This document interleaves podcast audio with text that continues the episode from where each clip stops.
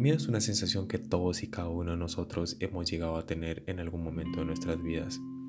Cada uno posee miedos diferentes, como por ejemplo miedo al fracaso, miedo a la soledad o incluso miedo a la muerte.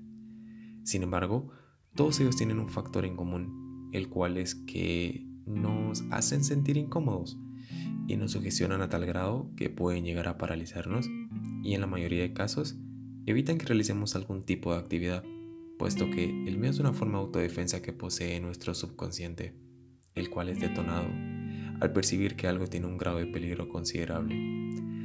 Los miedos son vividos de forma habitual por todas las personas y no son del todo malos, pero cuando un miedo es excesivo, puede llegar a distorsionar la percepción de la realidad, a tal punto que se ve afectado nuestro estilo de vida debido al miedo irracional que sentimos.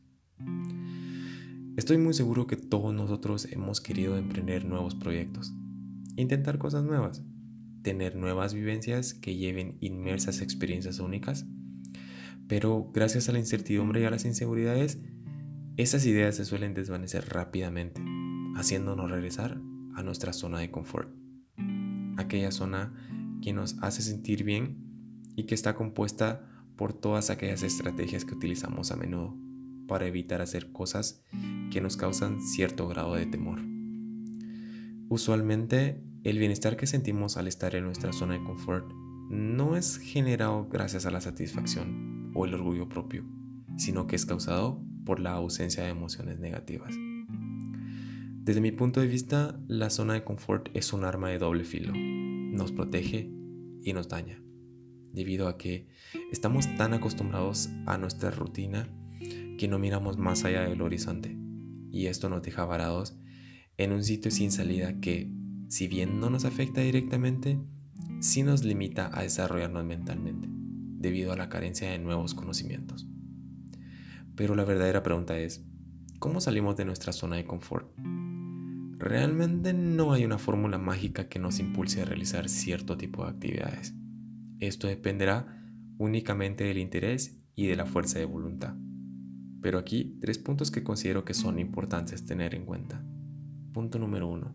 Piensa en los beneficios. Cuando estamos aterrorizados, usualmente solo nos enfocamos en cosas negativas y no nos damos cuenta de los múltiples beneficios que podríamos obtener. Es muy importante tener metas muy claras, puesto que salir de tu zona de confort implica que tengas un ideal o un modelo preestablecido al cual aspiramos a llegar. Punto número 2. Fallar está bien. Cuando las cosas no salen como queremos, lo primero que sentimos es una increíble desmotivación. Pero es necesario parar con la falsa creencia de que los errores son únicamente perjudiciales, ya que es totalmente lo contrario puesto que al volver a intentar las cosas, ya tendremos una percepción y un conocimiento mucho más amplio acerca de lo que hicimos mal la vez anterior, minimizando así el riesgo de volver a cometer los mismos errores. Y punto número 3. El cambio empieza en ti. Para empezar a notar cambios significativos, es necesario ratificar algunos aspectos de tu vida cotidiana, que puede que sean poco relevantes o sustanciosos para ti, por cosas un poco más gratificantes que te hagan sentir más confiado y más seguro de ti mismo. A nadie le es fácil tener que abandonar los hábitos con los que ha ido creciendo para adaptarse a algo nuevo. No obstante, una vez que decides tomar un nuevo rumbo y decides adentrarte a un camino diferente, comienzas a sentir cómo va cambiando tu vida y todo lo que te rodea.